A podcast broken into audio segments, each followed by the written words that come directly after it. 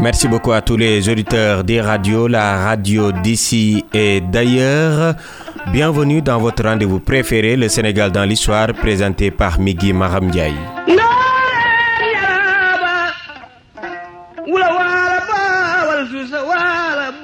Le 9 avril 1989, un incident frontalier éclate entre agriculteurs sénégalais et éleveurs mauritaniens dans la localité de Diawara. La mort de deux Sénégalais à la suite de l'intervention de l'armée mauritanienne réussit à transformer ce qui était parti pour être une petite dispute entre voisins en un véritable conflit inter-États. Des centaines de morts de part et d'autre du fleuve seront recensés, une histoire qui avait même conduit à la rupture des relations diplomatiques entre le Sénégal et la Mauritanie. Retour sur les événements de 1989 avec Cheikh Hassan Afal. Avant la crise, il y a eu beaucoup d'éléments qui montraient la fragilité des relations entre les deux pays. Mais l'accrochage le 9 avril 1989 à Diawara, une localité à l'est du Sénégal, entre des bergers mauritaniens et des paysans sénégalais et au cours duquel deux Sénégalais sont tués, a été la goutte d'eau qui a fait déborder le vase. À partir de ce moment, la tension est montée, occasionnant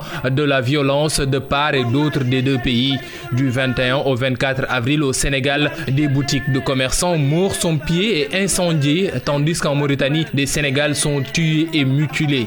Face à la montée de la violence, chacun des pays entreprend le rapatriement de ses ressortissants à Dakar pour éviter l'escalade de la violence. L'état d'urgence et le couvre-feu sont instaurés. Cet épisode fut triste pour les deux pays liés par l'histoire et qui ont presque la même culture mais surtout la même population mais l'escalade de la violence ayant conduit à d'innombrables dégâts matériels et pertes en vies humaines avait abouti à la rupture diplomatique entre les deux pays. C'était le 21 août 1989. Du 21 au 24 août 1989, une vague de violence inouïe rafle tout sur son passage avec des morts brûlés vifs dans la capitale, tandis qu'à Nouakchott, capitale mauritanienne, des centaines de Sénégalais sont mutilés. Cette série d'exactions s'étend aux autres villes des deux pays voisins et force les ressortissants à gagner leur pays d'origine.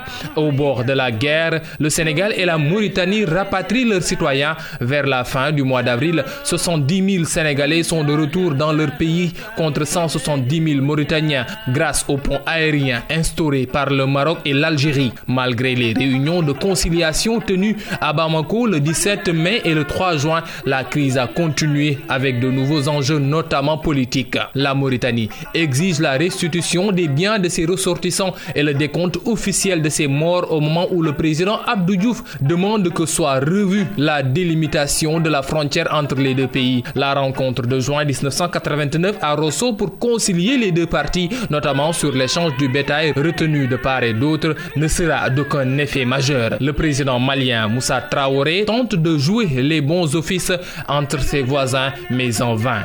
La rupture des relations diplomatiques sera le 21 août 1989 À partir de ce moment, le conflit prend une autre allure et la guerre prend de plus en plus forme. Ould Taya, le président mauritanien, accuse son homologue sénégalais d'être l'unique responsable de la crise. Mais le 23 août, deux jours après la rupture, Abdou Diouf déclare que la Mauritanie a toujours bafoué les droits les plus élémentaires de l'homme et de la dignité humaine.